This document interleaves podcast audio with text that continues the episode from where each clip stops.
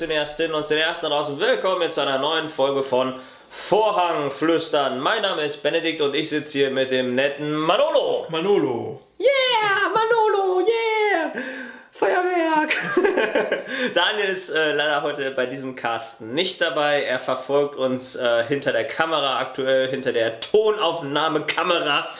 Ja, wir benutzen auch Kameras zum Tonaufnehmen heute, ähm, da er den Film einfach zeitlich äh, nicht mehr gepackt hat, im Kino zu schauen. Aber ähm, er wird ihn trotzdem, obwohl er jetzt auch gespoilert wird nachher von uns, diesen Film gucken.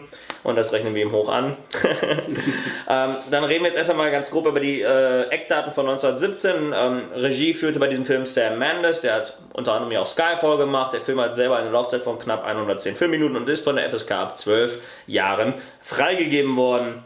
Der Film selber ist äh, unter dem Label von Universal Pictures entstanden und hat unter anderem auch Neudarsteller oder Jungdarsteller im Sinne von äh, keine A-Movie-Darsteller äh, mit in seinem Cast, unter anderem äh, George McKay in der Rolle des äh, Lance Corporal ähm, äh, Schofield und Dean Charles Chapman als Lance Corporal Blake, so heißt er genau. Nebenbei haben wir auch noch ein paar andere äh, A-Schauspieler, die aber eher so in Richtung Cameo-Rollen auftauchen. Mark Strong ist dabei, Andrew Scott hat eine Rolle, Richard Madden hat eine Rolle, Colin Firth hat hier auch einen kleinen Auftritt und insgesamt bei einem Budget von 95 Millionen. Ja, Benedict Cumberbatch natürlich auch, Sherlock himself ist auch da. Ähm, und ähm, genau, insgesamt hat der Film ein Budget von 95 Millionen US-Dollar gehabt, hat inzwischen dieses Budget auch locker wieder eingespielt, ähm, ähnlich wie bei Bad Boys 3, eine Überraschung im Januar-Bereich äh, und äh, dementsprechend überleite ich jetzt auf Manolo, der euch ein bisschen was zur Story erzählt und warum ähm, er der Ansicht ist, dass der Film ja entweder gut oder schlecht ist. Er beginnt nach der Story direkt seine Kurzkritik und dann äh, sehen wir weiter. Manolo, ich überlasse dir das Wort. Ja, der Film beginnt äh, in medias res. Wir sind in einem in einer Befestigung im Ersten Weltkrieg im Jahr im 6. April 1917 in der Westfront, also im Bereich von Frankreich, wo britische Soldaten sich eingegraben haben und nun ein ähm, ja ein vermeintlicher Rückzug der Deutschen zu verzeichnen ist. Und äh, die Front verschiebt sich nach hinten. Das war die sogenannte Operation Alberich, bei der ähm, die Hindenburg-Front, eine kürzere Verteidigungslinie von den Deutschen eingenommen wurde. Ähm, das war nach, dem, nach der Schlacht an der Somme.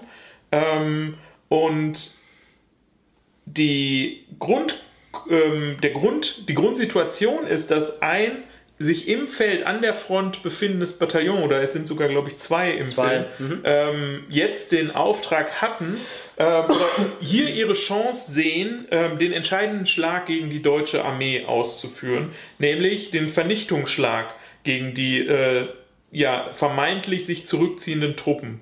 Und ähm, das britische Oberkommando hat allerdings durch Luftaufklärer andere Informationen erhalten und hat festgestellt, dass es eben größere Befestigungsvorhaben auf der deutschen Seite gibt und dass äh, ein, ein Vorsturm dieser zwei schon jenseits in dieser Niemandslandzone befindlichen Bataillone höchstwahrscheinlich ein ähm, ja ein Schlachtfest würden und diese 1600 Mann, um die es dort geht, dann ihrem eigenen Tod entgegenlaufen würden. Und die Situation, mit der der Film beginnt, ist, dass zwei ich denke, der Lance Corporal, das sind Gefreite, oder? Was ist der deutsche über, die deutsche Übersetzung für die Ränge dieser Soldaten? Dass zwei Lance Corporal ähm, aufwachen, als ein Offizier ihnen bei ihrer, äh, bei ihrem, ja, weiß ich nicht, Nickerchen auf einer Wiese mhm. sagt, äh, kommen Sie mit, nehmen Sie einen mit. Und dieserjenige von Dean, ähm, wie war der Name?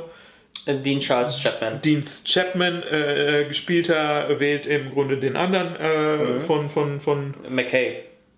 Der ist Schofield. Den, genau, also der Boone? Nee, wie heißt der Chapman von George McKay? Blake. Blake. Der äh, Lance Corporal Blake wählt seinen Kollegen Lance Corporal Schofield aus und sie werden zum äh, äh ja, zum Vorgesetzten Colin Firth, der einen genau. General spielt, gerufen, was eben für ihre Ränge auch schon eine Überraschung ist. Und der klärt sie auch über diese Situation auf. Genau das, was ich gerade gesagt habe.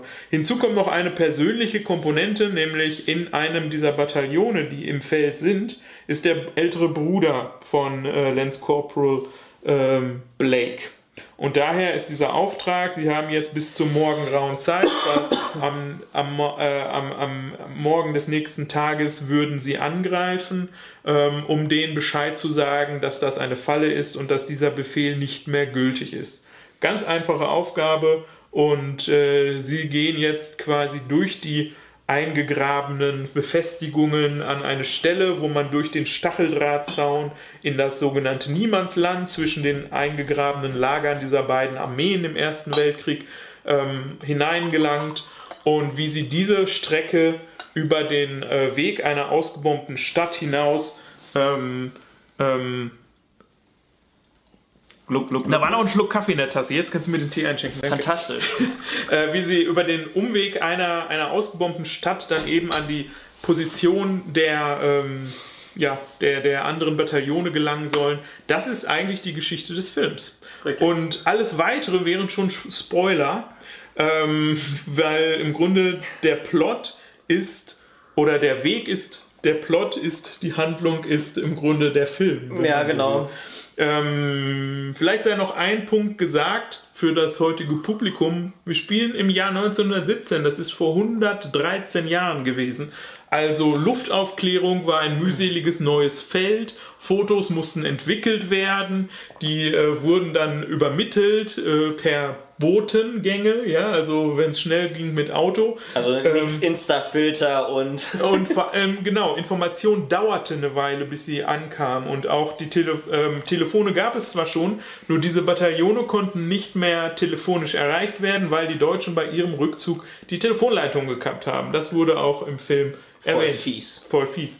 Und daher ist der Auftrag im Grunde, ähm, zwei Menschen haben eine Mission. Es geht um Leben und Tod ihrer Kameraden ein klassischer Missions-, also ja. ja äh, Quest-Erzählung, genau. wenn man so möchte. Genau. genau. Ähm, mhm. Vielleicht noch ein Hinweis, bevor wir in die Wertung gehen. Mhm. Ähm, ich hatte mich gefragt, nach dem äh, Schauen des Films, basiert das auf wahren Begebenheiten? Ist das eine Geschichte, die auf, auf einer Erzählung von Augenzeugen berichtet, äh, Berichten beruht? Jein ist, glaube ich, da die ein Antwort, die mir jetzt am besten einfällt. Ich bin nicht so sehr in die äh, Schlachtenbewegungen des Ersten Weltkriegs involviert. Ich habe da nicht sehr viel drüber gelesen, gebe ich zu. Ähm, die Grundkonstellation, dass es diesen Rückzug der deutschen Front gab, ähm, die neue Hindenburg-Linie, die aufgebaut wurde, das ist historisch Fakt.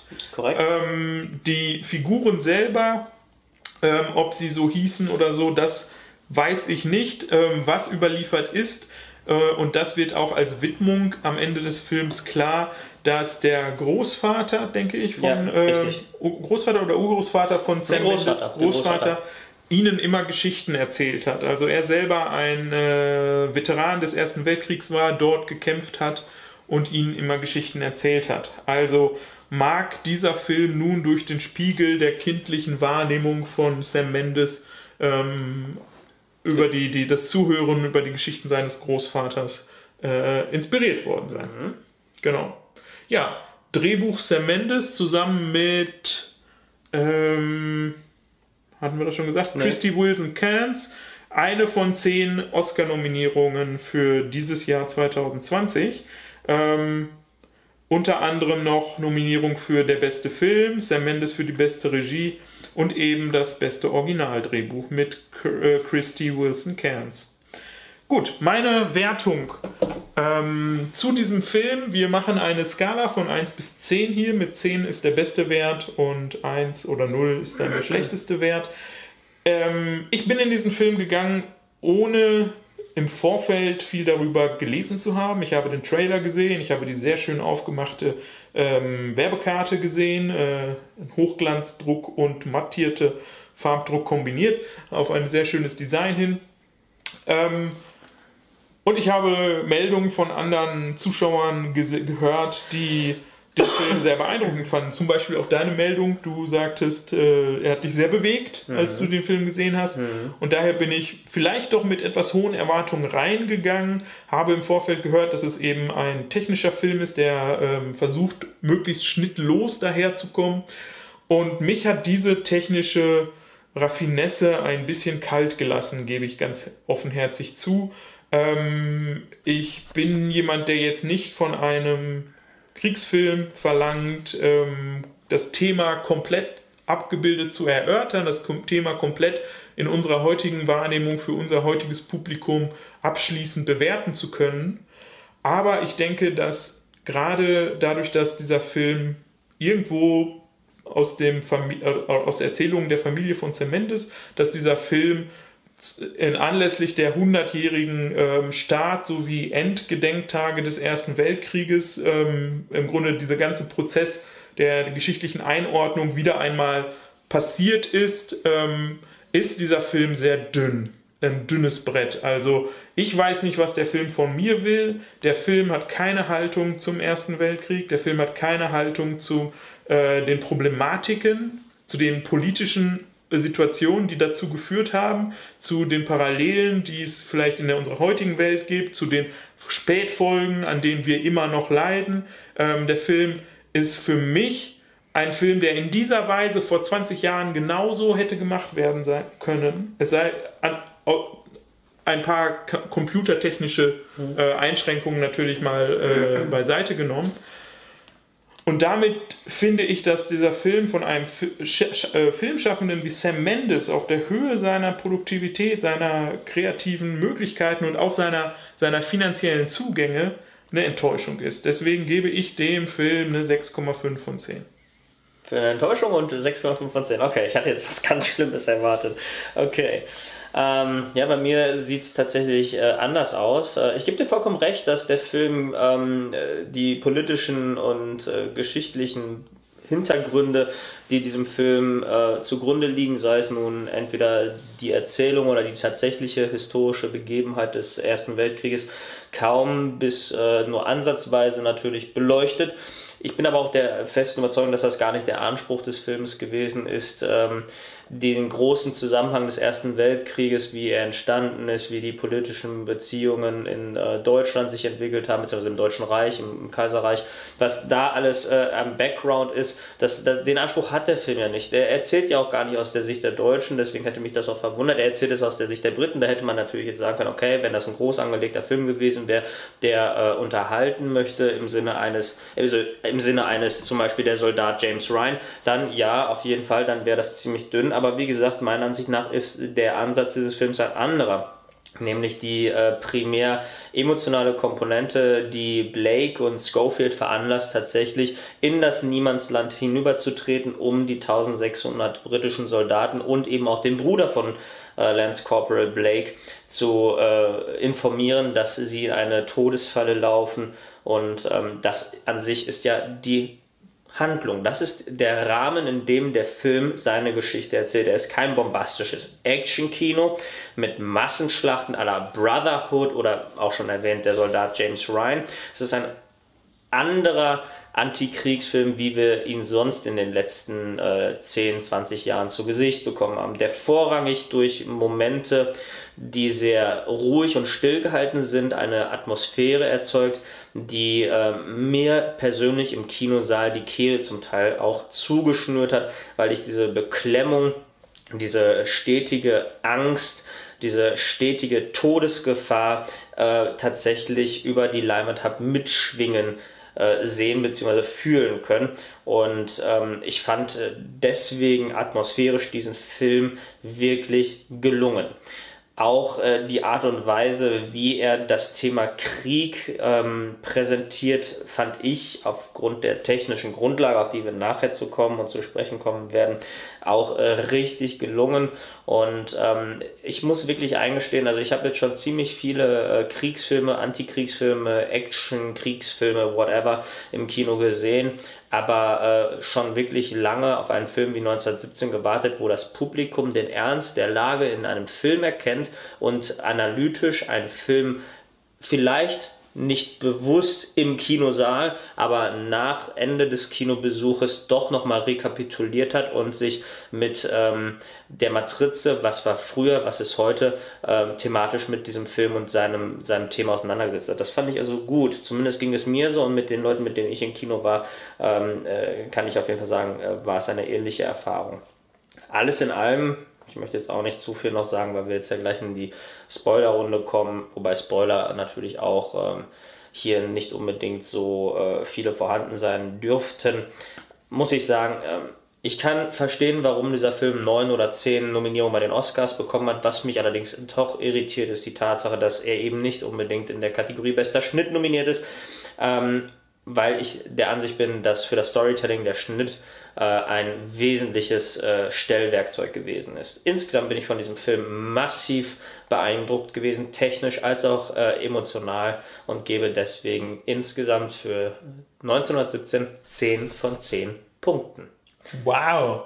Ja, tatsächlich. Hast du jemals schon mal 10 von 10 Punkten gegeben? Nein. Wow, das ist deine beste Bewertung aller Zeiten. Bisher. Wow.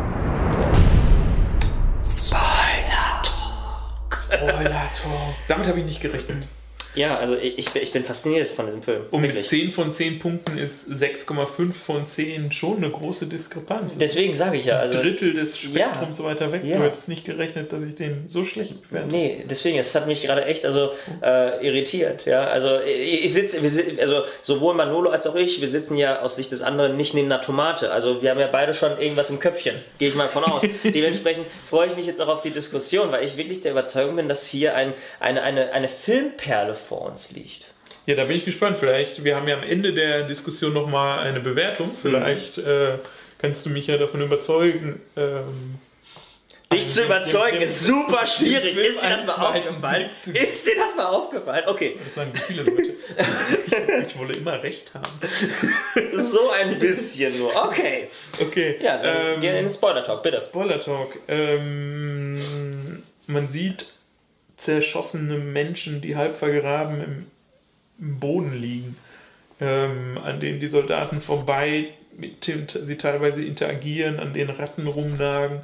Ähm, das war schon sehr eindrücklich, das gebe ich zu. Ähm, diese Art und Weise, wie sie sich durch auch die, also was die, für mich der Film als große Leistung schafft, ist dich in eine Geografie zu versetzen, dich teilhaben zu lassen an diesem Umfeld, an diesem Weg. Und ähm, die Kamera, die quasi fast schnittlos dort um eine Gruppe Leute, es werden, sind anfangs zwei, dann werden es mal wieder mehr, mal weniger, je nachdem, was ihnen gerade so passiert.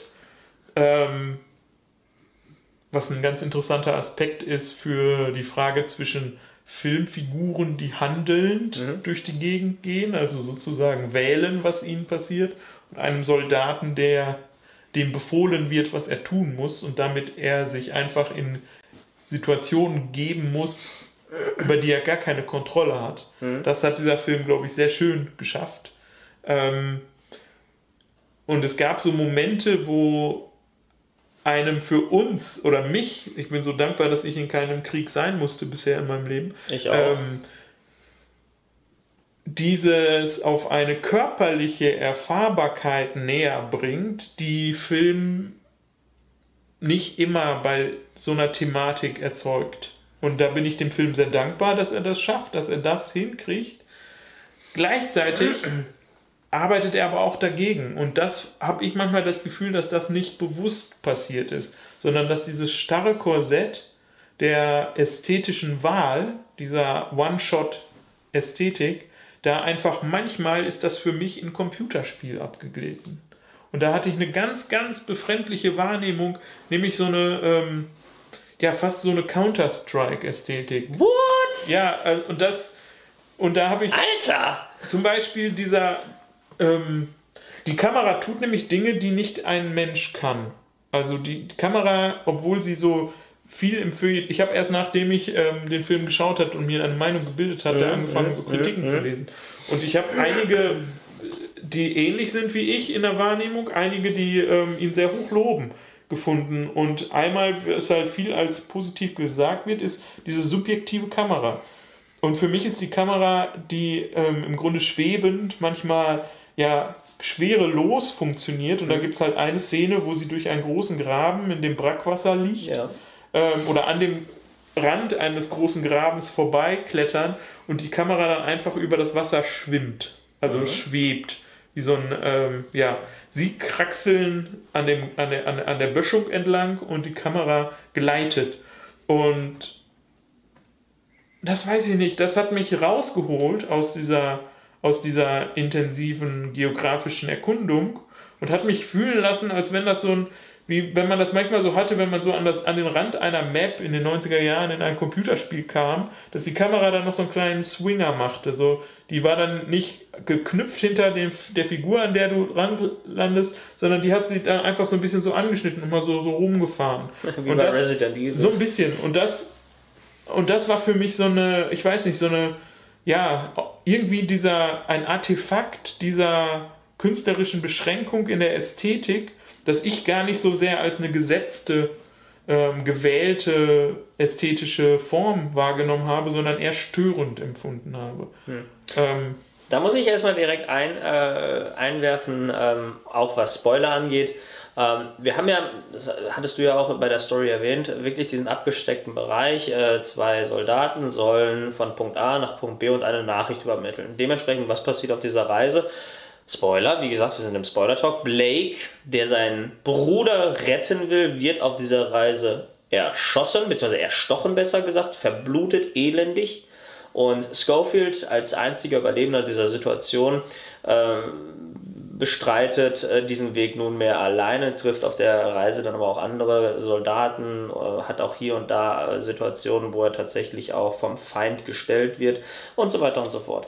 Er erreicht letzten Endes das Bataillon, das sich aber schon im Angriff befindet und kann letzten Endes diesen Angriff doch noch abwehren, aber wahrscheinlich schon hier mit den ein oder anderen Todesopfern, das wird am Ende gezeigt. Das ist die Story. Punkt, fertig aus. Das sind auch alle Spoiler, die relevant sind. Der eine stirbt, trauriger Moment, trotzdem hält des Tages Schofield. Das ist die ganze Story des Filmes. Da muss man sich fragen, warum trotzdem dann in meinem Fall eine Wertung von 10 von 10, wenn die Story so flach ist. Es ist ja wirklich, es ist ja wirklich eine lineare Story, die ähm, keine großartigen äh, äh, Ereignisse letzten Endes zeigt und genau das ist für mich die Stärke dieses Filmes. Er versucht äh, einfach äh, letzten Endes ähm, durch solche Momente wie ausgerechnet den Tod von Blake Emotionalität beim Zuschauer zu provozieren auf eine wirklich, wirklich intensive Art und Weise, wenn du mich fragst, weil das ist ähnlich wie bei äh, Alfred Hitchcocks Psycho. Niemand äh, denkt, äh, dass die eine äh, an sich Hauptcharakterin des Films in den ersten 30 Minuten stirbt und auf einmal stirbt sie. Ja, das war bei Psycho genauso. Da haben auch alle gedacht, oh mein Gott, Janet Leigh die ist jetzt tot, verdammte Axt, damit habe ich nicht gerechnet, mit der wurde doch der Film beworben.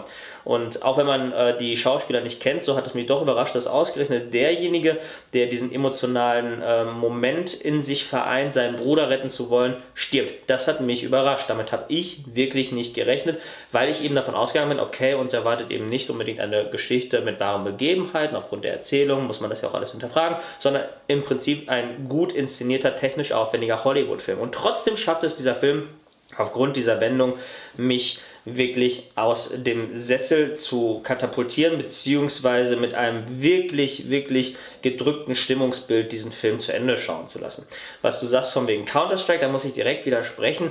Das ist keine Ego-Perspektive, die wir haben. Wir haben eine subjektive Wahrnehmung, aber immer noch aus Außenansicht. Dementsprechend kann ich auch äh, deinen Kritikpunkt, was die Kameraführung anbelangt, nicht nachvollziehen. Ich finde da sogar gewissermaßen einen zeitgenössischen Blick auf unsere Art und Weise, wie wir heute Krieg sehen, nämlich meistens ja aus der Vogelperspektive von oben, aufgrund von äh, Satellitenbildern und Flugzeugaufklärungen und Live-Leak und all den möglichen Sachen, wo solche Sachen auch geleakt werden. Tatsächlich kann man sich aus dem Irakkrieg anschauen, aus Afghanistan kriegt man solche Bilder auf Live League zu sehen. Also all das ist äh, heute leider Gottes traurige Realität, dass man sich das im Internet anschauen kann, wenn man nur weiß wo und wenn man es unbedingt will.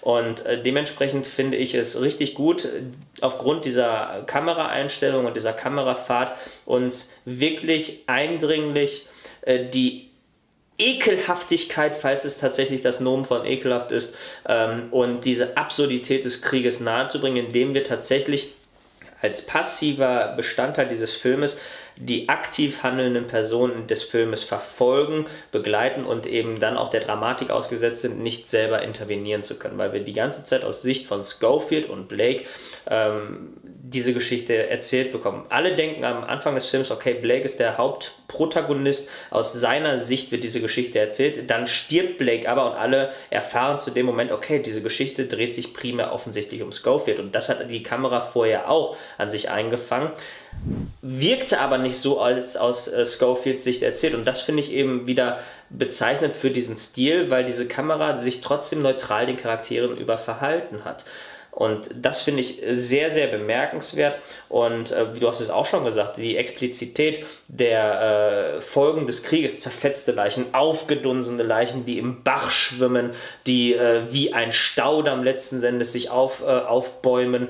Diese ganze Perversität des Krieges, des Ersten Weltkrieges, des brutalsten Stellungskrieges der Menschheitsgeschichte, ähm, finde ich hier einfach so eindringlich in Bild Ton und Schauspielleistung verkörpert, dass ich diesen Film wirklich nicht anders als bravourös betiteln kann.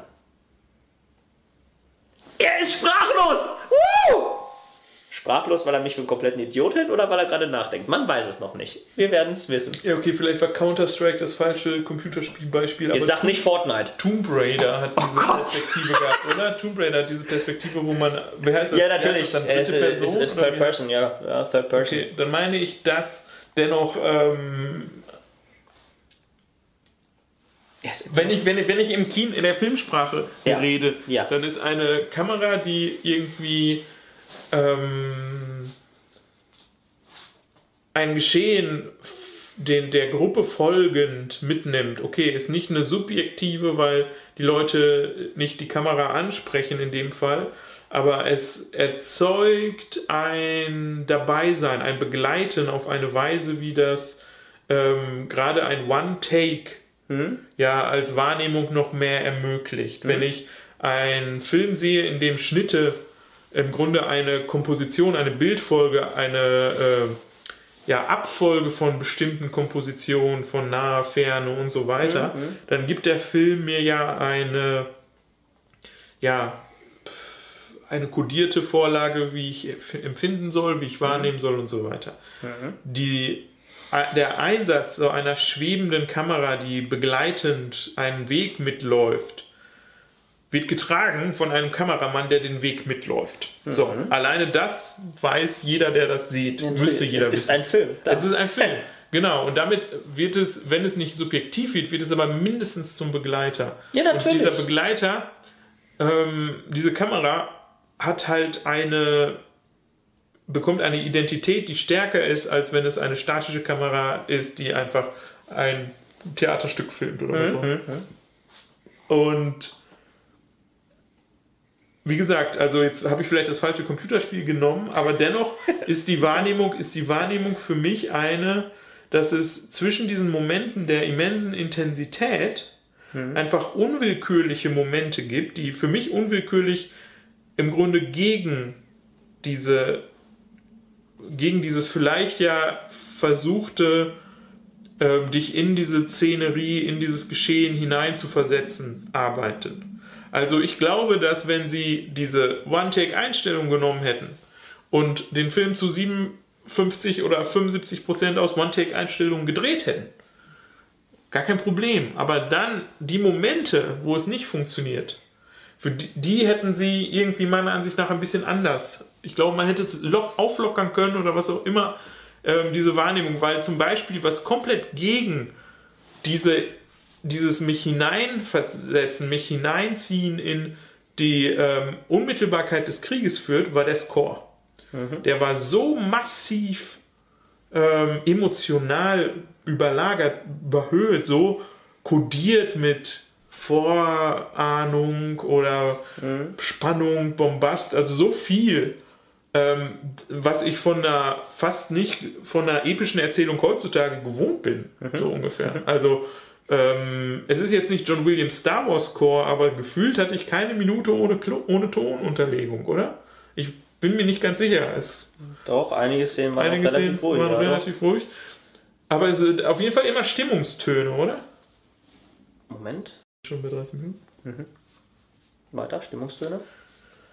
Und da habe ich halt für mich irgendwie so, ein, ja, so eine schizophrene Wahrnehmung. Einerseits ähm, so ein Überästhetisieren und andererseits ein unmittelbar Dasein. Also zum. Beispiel gab es diese Szene, als er dann in dem Ort ankam, wo er in der Nacht dann aufwacht, nachdem er stürzte und ja, genau. ein deutlicher Schnitt war und er Stunden verloren hat genau. und es mitten in der Nacht ist, wo dann Suchscheinwerfer die Ruinen der Stadt oder Leuchtraketen, was auch immer, ähm, die Ruinen der Stadt in eine Choreografie leuchten, wo seine Bewegung durch diese Ruinen mit diesen das, Scheinwerfern sehr planvoll aussah.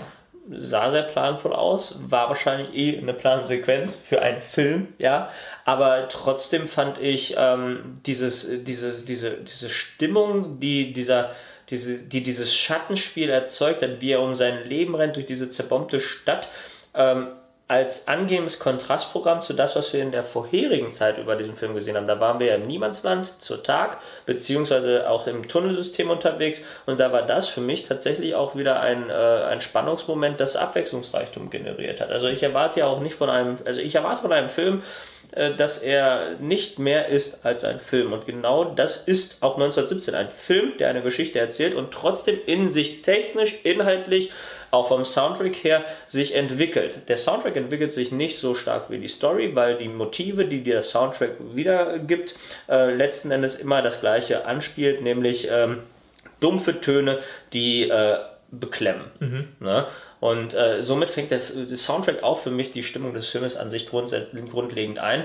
Und du hast recht, äh, wir haben an sich nur einen wirklichen harten Schnitt, das ist die Szene, wo er bewusstlos wird. Ähm, dementsprechend, also so wie aus einem Guss ist er ja auch gar nicht. Also es gibt schon Schnitte in diesem Film, ähm, was aber dann auch wieder äh, spektakulär war. Und da muss ich dir vielleicht sogar recht geben, das erinnerte tatsächlich eher auch an eine Plansequenz, die aus einem Computerspiel ist. Diese kurze Phase des zur Ruhe kommens, diese kurze Pause, wo er die französische äh, Frau mit dem Kind äh, antrifft in mhm. diesem zerbombten Haus. Wobei ich auch sagen muss, dass diese Szene ähm, auch für mich sehr gerne, würde ich auch noch etwas Tee nehmen, ähm, diese Szene des äh, die Absurdität des Krieges ja auch nochmal einfängt. Also auch wenn ich deinen Punkt ähm, des äh, Computerspielhaften eventuell in einigen Sequenzen, aber nicht durchweg den ganzen Film, nachempfinden kann, ich würde das auch noch nicht mal als Negativpunkt werten, muss ich sagen, dass einfach auch diese Szene mich zumindest beeindruckt hat, weil auch hier nicht immer nur Krieg aus Soldatensicht präsentiert wird, sondern auch Krieg aus Sicht der Zivilbevölkerung. Eine Frau, die in irgendeinem Haus, was nicht ihr eigenes ist, im Keller haust mit einem Kind, das nicht ihres ist, von dem sie nicht weiß, wer die Mutter ist, von der äh, die, die überhaupt keine Ahnung hat, wie sie dieses Baby ernähren soll. Und ähm, das äh, finde ich auch ähm, war richtig, richtig gut umgesetzt. Natürlich kannst du jetzt wieder sagen, okay, äh, Quest äh, erfüllt, ich brauche was zu trinken. Der Soldat findet irgendwann auf dem Bauernhof eine Milchtüte und füllt sich Milch ein und äh, oh Wunder. ja, so Milcheimer, genau. Frisch, gezapft. frisch gezapfte Milch und oh Wunder, äh, dieser Quest-Gegenstand ist dann am Ende für das Baby. Klar, kann man alles nachvollziehen, aber wie gesagt, das ist, das ist, das, das ist einfach äh, vom, vom, vom Ablauf dieser Geschichte, die der Film versucht zu erzählen, so für mich stimmig dass ich es äh, als als als als äh, als äh, ja Teil der Story auch akzeptiere und hinnehmen kann, weil das für mich nicht unbedingt Story relevant ist. Das was Story relevant ist, ist die Art und Weise, wie Menschen in diesem Film miteinander umgehen, ob sie aufeinander schießen, ob sie miteinander weinen, ob sie einander die Hand halten, während einer stirbt oder ob man sich versucht in den Szenen, wo man auf Fremde trifft, die unter den Folgen des Krieges zu leiden haben, sich hilft oder eben nicht. Und äh, das ist für mich an sich die Kernaussage des Filmes. Ja, dann war es natürlich sehr viel verdichtetes Menschsein auf zwei Stunden. Ja, natürlich. Ähm, ja. Ähm, also quasi alles von Leben, Tod, Geburt äh, oder ne, also Wiedergeburt, ja, ja, äh, neues Leben und so weiter. Und ähm, das Flugzeug landete dafür halt auch einfach zufällig genau da, wo es landen musste. Ähm, das aber das, das Problem ist ja folgendes: In einem Krieg äh, ziehen ja Hunderttausende Menschen in die Schlacht. Und äh, wenn man die Zivilbevölkerung noch mit einbezieht, sind es Millionen Menschen, die sich im Krieg unweigerlich freiwillig oder unfreiwillig befinden. Und dementsprechend gibt es auch Millionen Geschichten. Und wenn davon eine tatsächlich so abgelaufen ist oder eben auch nicht, vollkommen egal, ist es eine Geschichte, die man erzählen kann. Da ist es dann auch richtig schwierig, meiner Ansicht nach, äh, konkret zu sagen, das kann man jetzt hier kritisieren, dass das Flugzeug da landet. Man wird es nicht rekonstruieren. Nee, das ist, auch gar nicht, das ist auch gar nicht äh, mein Kritikpunkt. Die Frage ist, hat, hast du in diesem Film etwas gesehen, was du so noch nie gesehen hast? In einem Kinofilm, in der Bearbeitung. Also nicht im Sinne von Schauwerten, mhm. sondern von Emotionalität. Hast du da irgendetwas, hast du da etwas oder war es eigentlich das Bedienen von was ich erwarte über alles, was ich weiß aus dem Ersten Weltkrieg? Ich, ich hatte der keine, schlimmste Stellungskrieg aller Zeiten. Ich hatte, ich hatte keine große Erwartungshaltung. Ich hatte jetzt aber allen voran aufgrund des Trailers nicht erwartet, einen großen äh, Stellungskrieg-Film zu sehen, wo wirklich Soldaten aufeinander zurennen. Obwohl der Trailer das ja mitunter angeteased hat durch diese Sequenz, wo er äh, durch den Angriff quasi querbeet äh, zur, zur Heeresführung äh, eilt. Also dementsprechend, äh, da hat der Film etwas fehlgeleitet, aber äh, letzten Endes muss ich sagen, hat der Film mich überrascht. Natürlich, äh, weil ich äh, gedacht hatte, okay, hier wird vielleicht auch eine Massenschlacht gezeigt, die wird aber noch nicht einmal angedeutet. Man sieht einfach nur, wie eine Soldatentruppe in Richtung der Frontlinie läuft. Man hört äh, Schüsse, man sieht Explosionen, man sieht den Feind aber nicht, eben weil man die ganze Zeit auf dem Charakter sein, seine Linse fokussiert hat, der eine Nachricht zu überbringen hat. Und es hätte mich jetzt auch nicht gewundert, wenn er während dieses Laufes zur Heeresführung erschossen wird und dann liegt er einfach nur da und der Film ist vorbei. Das hätte für mich genauso stimmungsvoll wirken können, mhm. tatsächlich. Und das, was eben diesen Film dadurch besonders macht, ist genau diese Art und Weise, eine sehr, sehr äh, personenbezogene und trotzdem doch hinsichtlich der Rahmenhandlung und der Darstellung dessen, was wir auf der Leinwand sehen, sehr distanzierte Erzählweise präsentiert zu bekommen. Das habe ich tatsächlich so im Kino noch nie in dieser Form gesehen. Und der Soldat James Ryan? Der Soldat James Ryan, äh, ist ein ganz anderes äh, Format für einen Antikriegsfilm. Da sind wir auch mitunter natürlich ähm, hauch, äh, hauchdünn bei den Charakteren äh, in, in, deren Haut mit dabei, aber nichtsdestotrotz ist äh, das eine Kamera, die in gezielten Momenten immer noch schneidet, um einen Effekt zu generieren, wenn beispielsweise die Soldaten auf diesen, auf diesen Panzer draufspringen und auf einmal diese, dieses fette Kaliber die wegballert und das ist, das ist ein Schauwerk mhm. gewesen. Das hier ist kein Schauwerk, meiner Ansicht nach. Okay, also es bricht für dich den Film auf eine menschliche Geschichte runter, auf eine von Millionen menschlichen Geschichten aus dieser Zeit, die du so im Grunde nicht erwartet hättest.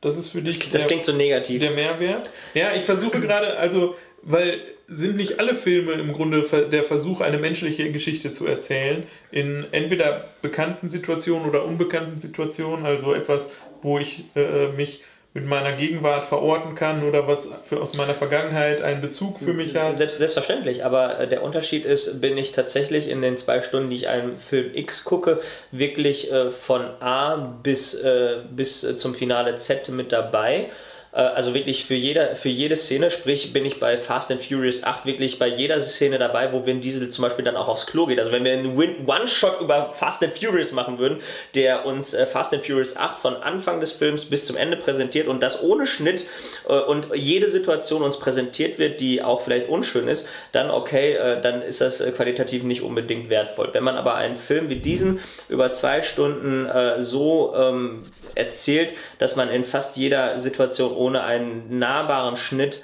außer diese Bewusstlosigkeit tatsächlich miterleben kann und wirklich äh, Seit an Seit mit diesen Soldaten quasi durch das Niemandsland zieht, da finde ich das beeindruckend. Und da brichst du mich auch nicht von ab. Ja, ist ja, ist ja okay, ist ja okay. Vielleicht, vielleicht bin ich, ich versuche gerade herauszufinden, ob ich vielleicht einfach schon so äh, abgestumpft. abgestumpft bin, ja, dass, ähm, ich, ja, dass mich nichts mehr im Leben überraschen kann oder sowas, nicht mal Kinofilme über den Ersten Weltkrieg. Ähm, was natürlich auch eine sehr traurige Daseinsform wäre. Ähm, oh Gott. oh Gott. Aber, aber ja, also du hast gerade den Begriff Antikriegsfilm in, ins, äh, mit, dem, mit dem Soldat James Ryan verknüpft. Mhm. Ich bin mir da gar nicht sicher, ob ich den Soldat James Ryan als Antikriegsfilm bezeichne. Darüber sprechen wir dann, wenn wir über den Soldat James Ryan äh, oder Antikriegsfilm als Thema sprechen. Und ich würde diesen Film auch nicht als einen Antikriegsfilm bezeichnen, 1917. Dafür ist mir zu wenig Anti. Also. Wie gesagt, darüber sprechen wir, glaube ich, wenn wir über Antikriegsfilme sprechen. Jetzt erstmal über 1917. Ähm, ähm, ja, damit haben wir einen Kriegsfilm, meiner Ansicht nach. Ein Kriegsfilm. Ähm, und ich finde, wir leben in einer Zeit, wo wir als Westeuropäer, als Amerikaner, als Engländer, als äh, Deutsche mhm. ähm, uns mit der eigenen Geschichte auseinandersetzend irgendwie die Frage stellen müssen, mhm. was für Filme haben wir schon alle gemacht, was für Filme machen wir und was für Filme werden wir machen. Mhm. Und was halt an diesem Film ganz interessant war, war die Inklusion von zum Beispiel Soldiers of Color. Mhm, egal. Der diesen Film ganz deutlich als ein Film unserer Zeit mhm. entlarvt. Gleichzeitig die Inklusion dieser Figuren, mhm.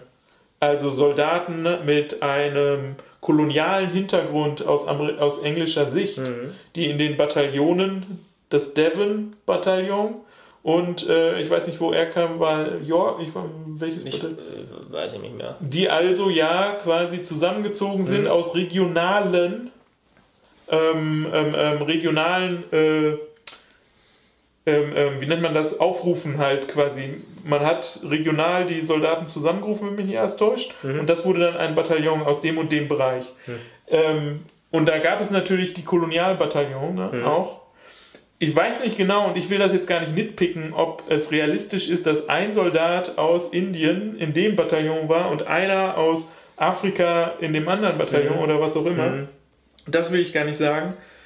Ähm, aber zu sagen, ich muss heute als Nachkomme eines weißen Soldaten einen anderen Soldaten von anderer farbiger Herkunft integrieren und mache etwas über den Ersten Weltkrieg, mhm. der ein Ergebnis des Imperialismus, des Kolonialismus par excellence, mhm. par excellence war, ähm, ohne etwas über Imperialismus, Kolonialismus für das heutige Publikum zu machen, ist, finde ich, eine mutige Nummer. Mhm. Ähm, und halt diesen Film einfach quasi. Aber ja. da haben wir ja schon zu Beginn an sich drüber gesprochen. Äh, und da haben wir wahrscheinlich wieder konträre Positionen, das merke ich gerade. Äh, es ist ja gar nicht der Anspruch des Films, ein großes Politikum zu machen. Und das wäre meine Frage, darf man über den Ersten Weltkrieg, genauso wie über den Zweiten Weltkrieg, Filme noch machen, ohne dass die politisch sind? Also sie zu reiner Ästhetisierung, zu reiner Bühne, zum reinen Drama. Nur, nur weil du die äh, politischen Gegebenheiten äh, aus dem Jahr 1917 nicht unmittelbar in dem Film 1917 ansprichst, heißt es ja nicht, dass du durch das gezeigte Bild und das, was du emotional über diesen Film miterlebst, dir nicht doch als mündiger Mensch in der heutigen Gegenwart Gedanken über das machst, was du da siehst und dich informierst, warum das überhaupt passiert ist und was die Folgen daraus waren. Also ich habe, glaube ich, im ganzen Kinosaal war es mucksmäuschenstill, es war nur eine Blondine da und es war wirklich eine Blondine, das ist jetzt nicht irgendwie sexistisch gemeint, die einfach nur in den Szenen, wo ich einfach nur dachte, krass, das ist jetzt echt deep, äh, stumpf gelacht hat äh, und äh, ich äh, einfach nur dachte, okay, äh, Mädchen, was stimmt nicht mit dir? Also hat die was getrunken? Also es gab in diesem ganzen Kinosaal nur ein, eine Person, die diesen Film augenscheinlich nicht gewusst hat wertzuschätzen oder ihn einfach nicht verstanden hat. Das muss man in der Situation postulieren. Alle anderen, auch mal die, die neben mir saßen, die haben äh, wirklich, also da war ein Pärchen neben mir auf der rechten Seite im Kinosessel, ähm, äh, die Frau hat geheult. Die Frau hat geheult. Ja, und äh, ich habe mir tatsächlich, auch wenn du mir das vielleicht jetzt nicht glaubst, aber ich habe mir nach dem Kinobesuch, wir saßen noch nach den Credits da, die sind tatsächlich sitzen geblieben, auch so ein äh, Merkmal, äh, dass ein Film richtig gut war, wenn der Großteil des Kinosaals sitzen bleibt, tatsächlich der Großteil sitzen bleibt für die Credits, mich mit denen unterhalten, warum sie denn geheult hat, weil sie in einer bestimmten, ich hab, ich weiß ja nicht, vielleicht hat er Schluss gemacht oder hätte ja sein können, aber nee. Äh, die geht gerade eine Springgranate hoch, by the way. Die, die, ja. Nee, aber die, die fand da, die, die hat diesen Film einfach äh, so intensiv wahrgenommen, weil sie tatsächlich auch Bezüge in unsere heutige Gegenwart dargestellt hat. Und ich dachte, okay, krass. Und ich dachte, äh, alle anderen außer mir sind doof und nur ich habe so eine krasse Wahrnehmung. Ne? Ein bisschen überspitzt formuliert. Aber äh, ich fand es tatsächlich sehr berührend, sehr ehrlich äh, die kannte mich ja nicht, dass sie, und, und, ihr Freund hat mir zum Glück auch keine geklebt, weil ich, äh, aber ich, ich fand es einfach herrlich, wie dieser Film es geschafft hat, Menschen zu berühren und darüber, ähm, äh, über, über das, was er zeigt und erzählt, tatsächlich äh, Gedanken äh, zu initiieren, Denkanstöße zu initiieren. Und was heute tagespolitisch passiert auf der Welt, sei es nun in den USA, äh, oder in, im Nahost, in Israel, ähm, dass Menschen zum Denken angeregt werden. Und das finde ich ist ein erheblicher Verdienst dieses Filmes, wenn er das zumindest schafft, weil sonst diese ganzen Twitterer und, und äh, Influencer, die einfach affektiv irgendwas in den Äther blähen, sonst nämlich tatsächlich die Vormachtstellung bekommen, tatsächlich immer nach getreu dem Motto, wer am lautesten, lautesten schreit, äh, bekommt auch Gehör wenn es solche kleinen Filme wie 1917 gibt, die punktuell wirken können und äh, wirklich auch äh, anregen, sich mit Themen auseinanderzusetzen, die vielleicht auch etwas komplexer sind als äh, ja, das, was in der Bildzeitung steht, dann finde ich das wirklich eine herausragende Leistung. Okay, darf ich dich dann fragen, was die anregenden Gedanken sind, mit die du mit nach Hause genommen hast? Bei mir ja scheinbar einige fehlten. Boah, jetzt wird er persönlich. Wir sind jetzt hier schon fast eine Dreiviertelstunde am Werk und wir müssen noch einen Film besprechen. Meine Güte. Na, einfach vielleicht, um zu unserem Ende zu kommen, das ist vielleicht ein ganz guter Punkt, zu sagen, okay, was habe ich jetzt aus diesem Film mitgenommen, wenn er für dich so eine starke zeitgenössische Bearbeitung einer historischen Gegebenheit war. Du sagst, dass. Das sagt ja, das hat die Frau gesagt. Also ich habe ja was anderes okay. für mich aus dem Film mitgenommen. Aber okay, dann kommen wir jetzt auch wirklich zum Fazit, weil ich muss die Kamera gleich umstellen, sonst mhm. haben wir keine Zeit mehr, um den zweiten, den dritten, vierten Film zu besprechen. Ähm, kommen wir erstmal zum Fazit. Manolo, hau doch mal bitte raus. Und ja. beleidige mich bitte nicht. Nee, ich beleidige mich nicht. das war ein Scherz, das war ein Scherz. Ähm, Ach, ich liebe unsere Gespräche. Die, die Situation äh, im Nahen Osten ja. ist wie folgt. Nein, ähm, es gibt so viele Kriege gerade auf der Welt und das, was wahrscheinlich auch mein Problem ist heutzutage, mhm. dass man aus Bequemlichkeit oder weil man das gerade jetzt nicht sehen möchte, sich auch einfach rausnimmt. Ne? Also man schaut sich diese Berichte gar nicht an, man sucht sich diese Seiten nicht im Internet, die mhm. du eben erwähnt hast, wo man solche Sachen sehen kann. Man mhm. äh, möchte gar nicht sehen, dass irgendwo Menschen geköpft werden oder was auch immer ja. im ja. Rahmen einer ja. kritischen Auseinandersetzung. Aber man geht ins Kino und guckt sich halt einen Film an, der dafür noch mehrere hundert Millionen Dollar ausgegeben hat, um etwas re zu regenerieren 95. an Bildern. 95 äh, zu regenerieren an Bildern, was äh, ne, dokumentiert im Geschichtsunterricht durchgenommen wurde mhm. und so weiter. Also ich bin auch Teil dieser Maschine, ich bin Teil dieser, mhm. dieser Kultur, dieses mich damit auseinandersetzens. Mhm. Und ähm, ich versuche, wenn ich einen Film sehe, das als eine ästhetische Erfahrung in erster Linie, eine ästhetische, eine ähm, eine geistige Erfahrung, so was hat der Film mich bereichert, worin hat er mich bereichert, was hat er mir ermöglicht äh, zu erleben, was ich so noch nicht gesehen, erlebt oder noch nicht drüber gedacht habe. Und ich gebe zu, unser Gespräch hat jetzt dazu geführt, dass ich ein bisschen vielleicht dem Film ein bisschen positiver äh, gesonnen bin. Äh, meine ursprüngliche Wertung von 6,5 von 10 Punkten werde ich auf 7,5 von 10 Punkten erhöhen.